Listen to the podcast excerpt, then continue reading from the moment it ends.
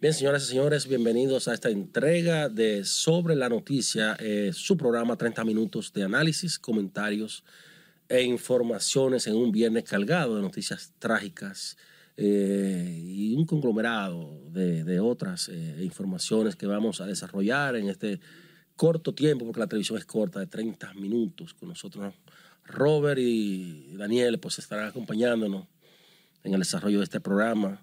Robert tiene de inmediato una información sobre la que vamos a entrar. La Así trágica es. muerte de Paula Santana Escalante, señores. Así es, Otra es. tragedia que enluta al pueblo dominicano y que pudo haberse evitado. Así es. Bueno, antes de empezar a desarrollar la información, Mateo, nos gustaría darle un saludo a nuestra audiencia que está fija ahí, siempre nos dejan sus comentarios en las redes sociales, que nosotros siempre los motivamos a que nos animen allí, que dejen sus comentarios, que nos animen, que a nosotros de verdad que tenemos, nos, nos agrada a motivarnos a seguir con este postre de la tarde. Y también que nos dejen sus comentarios de cosas que a ustedes les gustaría que nosotros desarrollemos aquí en Sobre la Noticia. Tenemos a Teresa Díaz, Yamili Rojas y Anthony Nader, que siempre están fijos ahí en Saludito, audiencia saludito. y en sintonía. Le mandamos un saludo y gracias y un gran abrazo. Ahora sí, señores, empezamos con las informaciones. Semana cargada, sí, semana sí, sí, complicada y una información lamentable es acerca de, de esta joven de apenas 23 años que aspiraba a ser azafata en el país y que fue encontrada sin vida en una alcantarilla De la propia empresa. de la propia empresa, una parte de la empresa que está en construcción y fue es. encontrada allí sin vida y con signos, dicen, de violencia y de posible abuso también o violación. Sí, fue encontrada incluso semidesnuda o desnuda de las informaciones que se tiene. Ujú. Una noticia realmente lamentable porque estamos hablando de, de casi 10 feminicidios lo que van en el primer trimestre de- del año, o sea, Así es. superando las, las estadísticas del año pasado. O sea, que estamos hablando de que la violencia y el feminicidio, más que Sí. nada en ese caso, está aumentando y algo alarmante ya. Estamos hablando Sí, pero- del caso, incluso teniendo en cuenta que en ese caso hubo una información previa, ella lo denunció el caso, ella denunció el caso a recursos humanos, denunció el caso a su familia. O sea, Mira. que es un caso que tal vez hubo un mal manejo. El caso sentido. se torna, eh, no digamos complejo, porque todavía INACIF, el Instituto Nacional de Ciencias Forenses, está trabajando en determinar cuáles fueron ya específicamente eh, las causas o cómo- eh, están evaluando cómo La está causa de muerte. La causa de muerte Porque y el me parece que quién, está. quién y cómo está claro. Eh, No. Hay una denuncia de quién, hay una denuncia de quién. Esta, dicen que es una persona que, se, que incluso se ha ausentado en el trabajo estos Sí. dos días eh, y que es el, el posible sospechoso. Presu- el un compañero de trabajo, un compañero de trabajo. Es un que- compañero Carlos, de Carlos trabajo. Samuel Reynoso, o sea, es la Sí, persona la que, el, el nombre que maneja la familia, el nombre que se, que la joven decía que, sabía era quien, lo estaba, quien la estaba acosando. Ahora, lo, que nos, lo alarmante de este caso es que según la familia, esta joven venía desde hace tiempo demandando acoso de parte de este hombre, no solamente a su familia y amigos y otros compañeros de trabajo, sino también que la joven lo reportó en recursos humanos de esta empresa. Y Sí, de la zona franca. en la zona franca alegaron eh, en la empresa la respuesta de parte del Departamento de Recursos Humanos fue alegando de que no, que, que era que estaba relajando. Pues mira, que por ese relajo de la, de la, de la empresa, de esa zona franca de las Américas, ellos podrían acarrear eh, responsabilidades eh, civiles. Legales, claro. Eh, ¿Sabes por qué? Porque eh, eh, el código te establece una serie de medidas, medidas de cuidado, inacción, que te puede conllevar sanciones serias. Y más tratándose Eh, en este caso específico ya de eh, una, de una acoso, dama, o sea, de un hombre hacia una dama, Sí, que te- y que no era cualquier cosa, o sea, me eh, según las informaciones, en, este, en una ocasión el- el- la persona, este hombre incluso le llegó a, a- a quitar el teléfono celular de manera hasta un poco agresiva, y ella eso lo denunció en recursos humanos y dijeron Sí, que no, y que Y luego, que luego incluso alegó que fue una broma. Que fue una broma, Simplemente era una Y broma. dentro de la falta De muy mal gusto. y dentro de la falta de la empresa, tú puedes, se destaca y que, que tampoco tenía las cámaras encendidas. Eso está por verse. Supuestamente, eso la, está por verse. La fiscalía que investigue bien, porque es muy raro que en una zona franca, pues eh, eso falle. Yo te lo digo eh, porque mi papá trabajó por mucho tiempo en una zona franca. Oye, si hay algo con lo que esas empresas no relajan, es con la seguridad eh, personal, fí- eh, física y, y- y su tecnología, porque es, por- es a través de lo cual ellos protegen eh, esos materiales que allí se, se elaboran. Porque siempre se da que personas que... Que no, es- no es mercancía. eh, esas mercancías, pues, no- Mira, de esa manera es que evitan que se puedan llevar que- que esas, no mercancías, cualquier- esas mercancías eh, a través de muchos empleados. Ajá. Y con eso esa gente no relajan. Que O sea, no era una es- empresa pequeña tampoco, no, una no, empresa no, no. multinacional. Eh, hay que investigar todo porque me parece que la empresa tiene mucha responsabilidad en lo que ha sido ese desenlace fatal, porque recursos humanos debió actuar y no actuó. Hay mucho. Sí, hay- y además es una pena el, el caso tiene en sí muchos cabos sueltos, porque el simple hecho de haberla encontrado luego de tres días eh, desaparecida y justamente encontrarla en una alcantarilla próxima al, al establecimiento del trabajo. No, es parte, es parte, es, parte. propiedad de la empresa, solamente que está en construcción. Claro, pero justamente encontrarlo ahí y ver, eh, o sea, entender el hecho de que no tenían las cámaras prendidas, de que la persona está desaparecida aquí en, En una alcantarilla. en una alcantarilla. Entonces, eh, hay muchos cabos sueltos, porque dar ahí con ella, o sea, llegar a esa No, alcantarilla. y llegar a esa alcantarilla mm, Sin cámara, sin nada, Me o sea. parece que no pudo haber sido ahí, porque si ella lo rechazaba, estoy seguro que ella no, va- no iría a un punto como ese. tan No, Como él allí. Exacto. O sea, que parece, Parece ser que, él arrastró, porque incluso el hermano dijo que el cuerpo se ve de- desgastado, por un lado y tiene la que cara arrastrada. Y según me dicen, pues eh, presenta el cuerpo señales de violencia. Sí. Hay que ver si fue violada y una serie de, de elementos que Inacif de Que más Inacif adelante va a tendrá que determinar. Pero incluso algo, algo, otro cabo suelto que creo que uno, donde empieza uno de los factores muy importantes es ver que en el emple- esa empresa, y la mayoría de las empresas, tienen un sistema de ponche. Ella ponchó cuando entró, pero no ponchó cuando salió. Y ahí, Sí, que eso fue lo que llamó la atención. Exacto. O sea, Entonces, la, si la no joven ponchó no ponchó salió, salida. Entonces, la familia. Tuvo que haber sido Ajá, dentro, fue entonces, adentro. antes de terminarse el, Sí, porque el horario lo, de trabajo. lo que dicen, o sea, los, los comentarios tanto de la familia como de compañeros de trabajo, ¿verdad? La información que está disponible hasta el momento, dicen es que de- de- debido, de hecho, a que ella no llegó a su casa, sus familiares llamaron para preguntar que, acerca de la joven, que qué pasó que no ha llegado. En la empresa entonces dijeron, mira, sus pertenencias están aquí, pero ella no está Así aquí. es. sí. Señores, Entonces, eh, eso llevó a, a que se inicie ya al día siguiente, que vieron que la joven no llegó tampoco a cumplir su turno, ya ahí se inicia un proceso de investigación, el que lamentablemente tres días después, entonces ya se descubre el cuerpo de la joven. La empresa, la empresa emitió un comunicado en el que ellos expresan lamentarse acerca de lo ocurrido y que están dispuestos a colaborar con las autoridades y con la familia también. hacer. O sea, yo para dar la conclusión que es lamentable y realmente insto al país a que, a que terminemos con esta práctica de actuar en respuesta a. Pa- dejamos que las cosas pasen, dejamos que los sucesos pasen, nos lamentamos por los sucesos y luego endurecemos nuestras, nuestras normas, endurecemos los castigos y después queremos en- como, sociedad adaptar estos, estos problemas e intentar funcionar en base a. ¿Qué pasa? Este problema re- realmente radica en que recursos humanos debió haber actuado de mejor Sí. manera, con un caso que No venía- se venía denunciando con tiempo. Así La es. familia tenía que haber actuado de mejor manera en un caso, ya tal vez llevarlo a la policía, porque es la seguridad de una persona. Así es. Y uno no que- sabe qué piensa la otra persona de uno, uno no sabe cómo va a actuar otra Mira, persona. es que también estamos tan acostumbrados al relajo y a la chercha, que entonces identificar, hay una línea muy delgada, ¿verdad?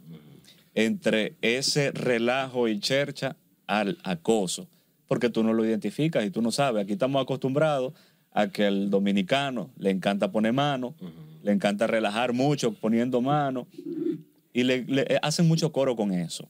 Y hay que tener cuidado, porque hay veces que sí, que no es con ninguna mala intención, que hay personas que son así de esa forma, de esa manera se expresan, pero hay veces que ese, o sea, tú no sabes y tú no te das cuenta cuando ese, esa mano que te sobó o que te puso la mano por ahí en, el- en alguna parte de tu cuerpo va con otra intención. Sí, pero sin intención de hablar por las mujeres y sin intención de englobarlas a todas, yo creo que las mujeres sí tienen esa habilidad de reconocer cuando un relajo ya se pasa de relajo Sí, claro. y cuando ella llega a este punto de acoso. Las mujeres son mejor eh, capaces de discernir, más intuitivas. de discernir en ese tipo de cosas.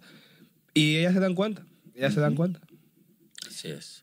Bien, señores, eh, mira, otra información que se produjo esta, al mediodía de hoy fue el allanamiento que se le practicó a, a la residencia de Miki López. Miki López, este empresario eh, de La Vega, acusado eh, junto a su esposa, de, de la, la esposa de lavado de activos, él de tráfico internacional y de lavado de droga y de lavado de activos. Hoy la Procuraduría General de la República, pues, llegó junto a un contingente de, policías, de cuerpo élite y de la Dirección Nacional de Control de Drogas a su residencia en La Vega para incautar esa vivienda como parte eh, del proceso que lleva a cabo eh, el órgano persecutor a esa red eh, que se están procesando desde el, año, año pasado por tráfico internacional de droga y lavado de más de 4 mil millones de pesos en un proceso que arrastra también a, su esposa, la diputada Rosa Pilarte. Eh, no entiendo cómo ya entrando a un juicio de fondo, pues la Procuraduría está procediendo porque me imagino que ya esos bienes cautados, eh, evidencias que pudiera, en que se pudiera convertir esta casa, pues podría ayudar el proceso porque ya se cerró. Hasta ahora, hasta donde yo tengo entendido. Entonces, nada, pero nada, esperemos ver el desenlace, eh, cuáles son los argumentos eh, que tiene la Procuraduría General de la República para incautar eh, esta vivienda, la residencia del señor Miki López, quien ha estado acompañando a su esposa aquí a la segunda sala penal de la Suprema Corte de Justicia en el proceso que se sigue en contra de ella como parte de esa red por haber supuestamente lavado más de 4.200 millones de pesos eh, en esa eh, organización que tenía a Santiago como centro de operación y que tiene alrededor de 15 personas más vinculadas, muchas de ellas procesadas en La Vega como parte del, de- de- del proceso, a su esposa en la Suprema por la condición de diputada y la Sí. inmunidad parlamentaria y la jurisdicción especial que le concede el hecho de ser diputada de la República. Nosotros va, vamos a darle seguimiento a esta información para ver eh, el desenlace de, esta, de De- este hecho. de Mira, este hecho. eh, cambiando de tema, hay Ay, una noticia que quiero dar. Ajá. Eh, me la voy a jugar. Habíamos dicho aquí a principio de año que habría, y, y la Procuraduría había hecho la agenda para interrogar todos los implicados en el escándalo Intran. Ok. Proces- El caso, el caso de los eh, semáforos. Sí, Hugo proces- Veras. sí, de Hugo Veras. Ha desaparecido La Hugo sociedad ha estado esperando que se interrogue a Hugo Veras. ¿Por qué estamos esperándolo de manera pública? Que no debe ser. Ese no es el procedimiento. Porque la Procuraduría nos acostumbró inclusive a publicar el día y la hora al que, ya, eh, en el que interrogarían a los funcionarios del gobierno pasado. Se le criticó hasta a la saciedad ese tipo, ese método implementado por la Procuraduría hasta el punto de que muchos comunicadores, opinólogos, calificaron a la- eh, el proceso como un populismo. En el trajín, la Procuraduría recogió su método, pero después que sometió un descrédito total a todo lo que se investigó, que no quiere decir que tú seas culpable cuando se te investiga. No, por claro. eso es que la discrecionalidad La, la investigación es eso, Sí, una ah, investigación. por eso es que la no que discrecionalidad eres culpable. es, debe ser parte del proceso, porque tú no eres culpable hasta que tú con una sentencia, con la calidad de la cosa irrevocablemente juzgada, así lo determine. Entonces la Procuraduría se convirtió en una plataforma, no solo de persecución, correcto, ¿eh? y sometimiento de corruptos, sino desmanteladora de moralidades. Porque hasta ahora, del gobierno pasado, se han interrogado más de 200 altos funcionarios pequeños y medianos. ¿Cuánto hay? No hay, no hay 100 sometidos. Esos, esos otros están desacreditados y le dejaron, le, le dieron para afuera. O sea, no se procedió porque no había méritos. Ahora, ¿qué quiero decir con esto? A Hugo Vera se interrogó. ¿Quién lo supo de ustedes? No salió. se citó, se, se, se, se colocó en una agenda pública. A Hochi, Hochi, el Bellaquito, lo interrogaron también. Ustedes lo vieron en una agenda. Entonces, por eso es que usted tiene que cuidar sus pasos. A la Procuraduría que inició un proceso que yo respaldo, en el fondo, no en la forma. Debió cuidarse. Y por eso hoy tienen que desandar sobre sus propios pasos. Hoy interrogaron a Hugo, a todo el mundo, y el expediente está listo. Hugo, hermano, te aconsejo que duerma con ropa. Ay. Es asunto de minutos, horas, para que la Procuraduría desate su operación o se fue en rojo o Barbarroja. No escuché bien cuál de los dos Ay, nombres fue. Madre. 12 implicados. Barba roja como los piratas, ya Pero que estamos parece acostumbrados a, que esta- será- a estas cosas del mar. Sí, operación. no, ya, ya la Procuraduría se va a salir de los moluscos del, y parece que viene a tierra. Y viene con una operación poco antes del próximo proceso presidencial que le va a dar al, al presidente de la República, le va a dar discurso para decir que en este gobierno se persigue la corrupción del pasado y del presente. presente. Que sea coincidencia, yo no sé. Pero Hugo, ese expediente está listo y ya es asunto de que la Procuraduría decida lanzarse a la calle con, ese, No. con esa operación en rojo que va a implicar a 12 servidores del Estado, incluyendo a los titulares del Intran y al amigo y, y- y- e inquieto Jochi Gómez. Cuestión de horas de una decisión. Esperemos. 1.200 millones de pesos involucrados en este proceso de semaforización de Gran Santo Domingo. Que con semáforos inteligentes. sí, semáforos inteligentes que eh, dejó mucho que desear. Yo lamento mucho, de verdad que sí. Mira, cuando yo hablo de Hugo Vera, cuando yo empecé a ver cosas, yo sí yo tengo a alguien como un ejemplo de lo que es emprendedorismo, es a Hugo. No, y ese apellido pesa mucho en este país. También. A partir Sí. de Freddy Veragoico. Y con el trabajo que se estaba Y haciendo sí, también sí. de Y- y reordenamiento me- de verdad que me, me- me calles llega, me choca. Nacional. Y yo espero que la Procuraduría, por lo menos, por De hecho, él, él propuso algo bueno, ¿te acuerdas? Lo del retirar las licencias a los conductores que Sí, llevaran sí, ya no, no, varias el, el tipo es un experto, el tipo sabe bueno. de tránsito y lo único que no era un, no era un gerente, le faltó Mano dura, resiedumbre, vez. le bueno, experiencia y resiedumbre. No, pero y digo también mano dura, porque tal vez. Sí, sí, fue vi- muy, muy, yo creo, yo no, yo no creo que Hugo le haya puesto la, la la mano a un peso de esos 1.200 Pero que incluso, millones. Mateo, vemos mucho ese caso en, en muchas facetas del gobierno. Funcionarios que sabemos que no tienen la necesidad ni siquiera, pero se han dejado. Pero que la ley, Se han el de- metido. No, y que la- las veces que ha tocado investigar se han suspendido. En el caso, por ejemplo, de Kingsbury, Taveras, cuando fue en su momento, se hizo y se suspendió. sí. En el caso también del ex ministro de Educación, también en su momento. Hay varios. Mira, eh, en varios este ahí. caso, vuelvo y repito, lo que pasa es que el derecho administrativo, que es lo que regula la administración pública, es complejo. A ti te castigan por no hacer. Por no hacer lo que te manda la ley, te castigan. Y, se, y, Y se por hacen, hacer lo que- y, si hacen, y- tú estás a cargo también de Y por hacer lo que está fuera de la ley, también te castigan. Te castigan. Es estrictamente lo que dice la ley. Porque a ti como titular, cuando te dan un cargo, te- te- la constitución te, te ordena que tú cumplas y hagas cumplir la ley. Por no hacer cumplir la ley, te va preso.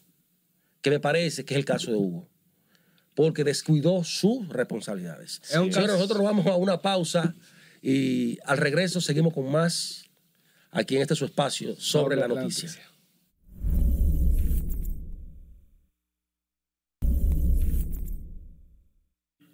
Seguimos, señores, seguimos en este postre de la tarde sobre la noticia con todas las informaciones más calientitas para todos ustedes. Recuerden que estamos en nuestras plataformas digitales como Noticias RNN a las 7 de la noche, sección de podcast sobre la noticia. Allí podrá ver este programa que hemos preparado para ustedes. También a las 6 de la tarde en RNN2, canal 67, y a las 11 de la noche en RNN, canal 27, y también en el canal 67. Seguimos, seguimos muchachos, y ahora vamos a hablar acerca de los motoristas. A ver, eh, Han pasado una serie de situaciones. Eh, pasado eh, una serie de torna, situaciones. te digo, se torna un poco cansón reiterar el mismo tema varias veces, el tema de la seguridad vial, el tema Pero no de te canses, no, motoristas. son no, los no, mismos- pero- pero, no te canses, no son los mismos No, muertos. exacto. ¿qué pasa? Oye, ¿qué pasa? No te A- algo, canses. que me, algo que a mí me choca tanto es ver cómo ellos exponen tanto su vida, también la de cualquier ciudadano, cualquier cual- que ande en la vía, pero ellos no saben que la ley y las leyes de tránsito lo protegen más a ellos. O sea, nada más hay que ver las estadísticas. Lo, lo que más mueren en accidentes de tránsito son ellos. Siete de cada diez accidentes de tránsito en República Dominicana son de Son motoristas. de motoristas. Entonces, esta semana hemos visto una, una semana tan cargada de esos accidentes, Mira. martes, miércoles, jueves, viernes, incluso e- esta ayer, madrugada. ayer, o sea, esta madrugada, no fue ayer, fue esta madrugada, un grupo de motoristas que iba por un, por un túnel, que no, se supone que la ley debería ser para todos, y se supone que la ley establece que los motoristas no deberían ir ni por los túneles ni por los puentes. Entonces, un grupo de motoristas, una estampida. no- no uno, digamos, ni dos, ni tres, Una ni cuatro, un manada, un grupo grande de motoristas y ocasionó un accidente porque estaban cometiendo, por supuesto, Grabándose además, incluso. además de ir por el túnel, estaban cometiendo imprudencias a alta velocidad, grabándose, etcétera. Ellos tenían ahí un teteo racing. Un te- digamos, un teteo seguro. Un teteo racing. teteo no sabemos si un teteo seguro, pero un teteo Mira, racing, y- vamos a incluso, eh, y cito incluso a Hochi Fersobe que se, se habló Sí. del tema. ¿Y será que la ley no es igual para todos? Ujú. ¿Será?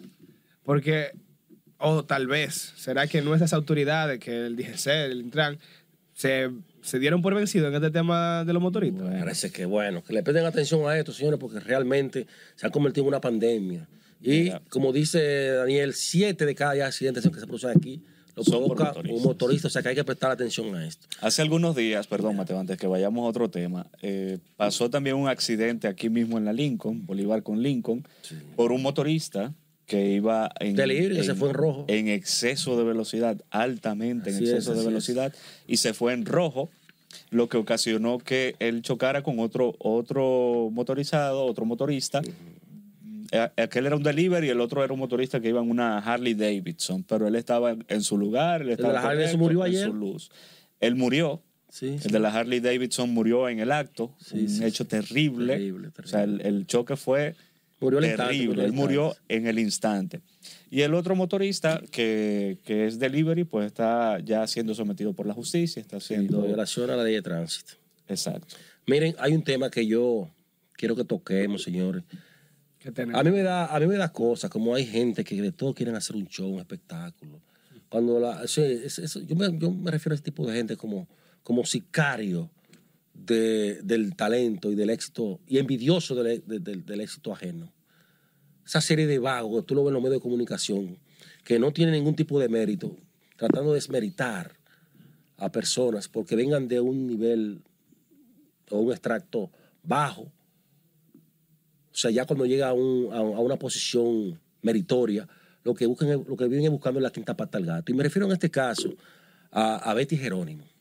La han querido crucificar porque apareció un genio de los medios de comunicación que luego de la victoria de ella en Santo Domingo Norte, lo que le encontró de importancia fue el señalar que ella venía de ser bailarina a ser la alcaldesa de Santo Domingo Norte.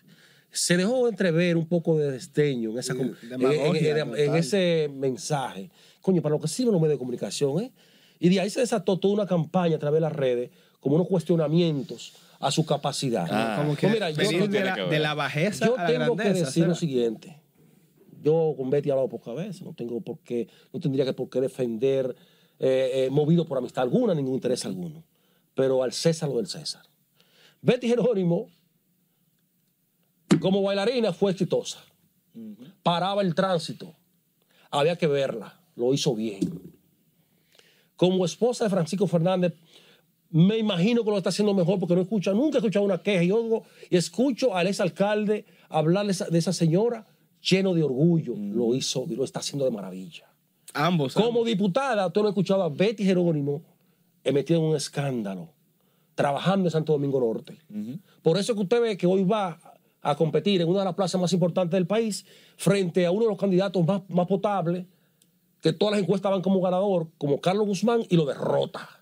Entonces yo me pregunto a quienes están cuestionando esa exitosa trayectoria de Betty Jerónimo, ¿qué es lo malo? ¿Qué tiene que ver bailar con su que capacidad bailó bien, política? Que tiene un matrimonio estable, que políticamente ha sido exitosa y que está buena. Coño, pero eh, señores, se, Carlos, pero que no se te vean los sesos, la envidia de quienes están criticando eso. Señores, se ve a flor de piel. No, y ¿Qué además, tiene? Además, ¿qué, qué tiene? O sea, las cualidades de la mujer. Una mujer, como tú dices, eh, eh, preciosa. Sí, que se ve bien, que todo lo que ha hecho bien. Que además es carismática y que ¿Eh? ha tenido una buena carrera y un buen desempeño en su actividad política. ¿Qué tiene que ver si le gusta bailar o no le gusta bailar? Porque tiene de, de Eso no indecente bailar. que ver. Que eh, hay- Entonces- los, los medios tienen a veces un- unos manejos, Sí. porque vamos, vamos a hablar claro. No, en, no ningún entendí momento, eso, ¿eh? en ningún momento Carolina Mejía No, ha hecho alguna actividad que se pueda hacer criticable, porque no la suben cuando ganan. Es que eso no, eso no está prohibido por la ley. Ni ella ¿Qué, cometió algún tipo de moralidad. bailar, señores? en Mira, privada. Pero yo, Yo me recuerdo- pero el presidente de Haití no era un bailarín. no, y me recuerdo en, en, Milei no era un comediante. igual En. Navidad, en Navidad, la primera dama, la esposa de nuestro presidente Luis Abinader, que es muy carismática también, la vimos eh, disfrutar de unos villancicos. Y déjame ¿Qué decirte tiene de malo? que Betty ya tiene No, eso, varias porque ya eso es lindo. Eso ante, Sí, ante no. cierto medio es lindo. Betty Sí, no, no Betty, tiene al parecer, tiene es vulgar. maestría en alta gerencia, graduada en la universidad. Y mira cómo avanza su, su trayectoria. Su trayectoria política. ¿eh?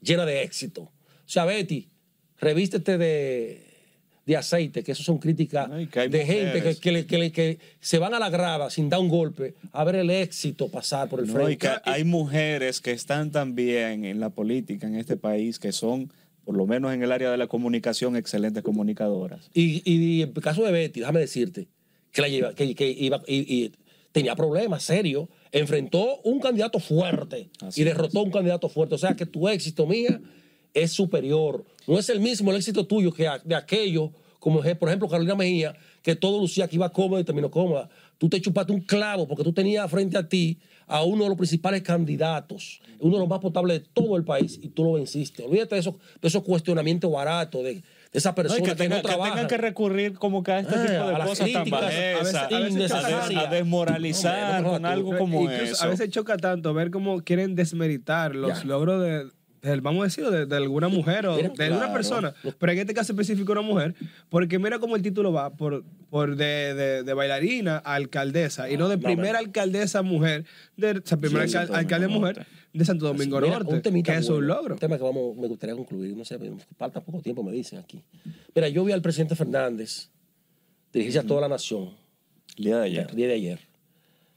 Eh, me dio mucha, me dio cosita ver a un líder, tres veces presidente de la República, pararse en eh, a dar un discurso a la nación, poco después de haber recibido una derrota tan convincente y aplastante, pararse como un general sin tropa. Yo no sé quién está asesorando al presidente eh, Leonel Fernández, yo no sé quién, yo no estoy en esa, a, a esos niveles, pero después de una derrota así, tú pararte solo, ¿eh? muestra una imagen derrotista y un discurso que no justifica, que quiso justificar, pero tampoco explicó la mayoría de las razones por las que se perdió. O sea, el pueblo, señor, te- el pueblo te ve y te escucha. El, el vestuario un poco ancho, se veía eh, abrumado, Un poquito desgastado desgastado. Lo que proyectó Leonel Fernández no fue ese líder que no tiene No fue el acostumbrado león nosotros, el que león, acostumbrado. No fue- ¿eh? Y el hombre que quiere llegar a la presidencia, ya, en, ya en el ocaso de su vida política. Un discurso que no fue bien recibido. No fue bien en redes recibido. sociales, por ejemplo, lo han acabado. Pero ya. es que, que él quiere atribuir su derrota a la, a, A todo, a la- hasta la astrología. a la compra de, de, de- de- va, no, pero fue lo que usted hizo y lo hizo el PLD también. Eso no es una razón, eso no, eso no es una excusa.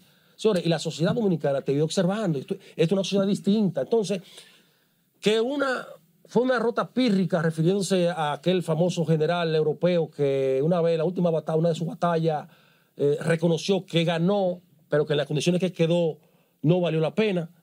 Pero, mi hermano, te ganan el, te ganan el 86% de los ayuntamientos. Eh, un candidato presidencial que tiene todos los números para ganar la reelección y tú dices que fue pírrica. No, hermano.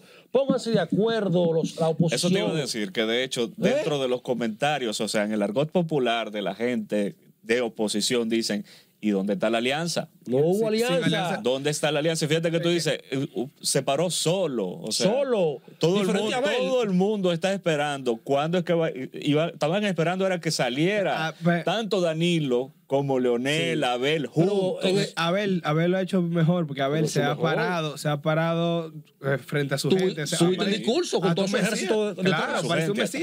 Yo hablando. perdí políticamente, pero mira mi ejército aquí, se vio bien, lució bien. Fíjate que inclusive estaban tan, tan, están tan desorientados, la gente, la gente, la fuerza del pueblo, que primero habla Maldonado. Cuando el líder va a hablar al día siguiente, no, eso estuvo muy mal. ¿Y cómo lució físicamente? Y lo se- que se dijo veía no convenció. La razón por la que tú perdiste fue porque no te pusiste de acuerdo con la oposición, porque tu gente no fueron a votar, porque ¿cómo te explica un 4% en Santo Domingo Este? Sí. ¿Cómo te explica 400 mil votos frente a un partido del PLD que se esperaba que fuera, que quedara en tercer lugar? Claro. Y deja que te doblen las votaciones. No, así no. Es que no, el- e incluso lugares en, en toda la República Dominicana donde, donde no, hubo ala- no hubo alianza, aquí sí hubo, en otros lugares no hubo, una descoordinación que, que hubo no lo va a llevar a nada, no lo va a llevar a nada. La, la alianza yo creo que tienen entonces que revisar y como que Y que ahí no hay forma, mira, replantearse. mira, y que sin alianza no hay segunda vuelta en ningún lado. Pero mira, te voy a decir lo siguiente. Yo soy el PLD y no voy a ninguna alianza. Ahí no hay confianza, no hay forma de que Danilo y Leonel se tengan confianza. En esta contienda interna hubo desconfianza. La gente de Leonel no mandó a votar por el PLD. En la primera fase, que era una alianza municipal. Por eso que tú ves que en Santo Domingo Este vota un 4%. En el voto del 38%, el 38% de Santiago, igual que el de aquí, 36 el de aquí, el voto del- de la Fuerza del Pueblo fue mínimo. Entonces así no se puede. Bien, señores, me dicen que ya se acabó el Bueno, tiempo. señores, se nos agotó el postre de la tarde de hoy. Esperamos que haya sido de su grado. Recuerden, déjennos sus comentarios, denle like, activen la campanita y en las redes sociales. Así y es. nos vemos el lunes con otra entrega más de Sobre la Noticia.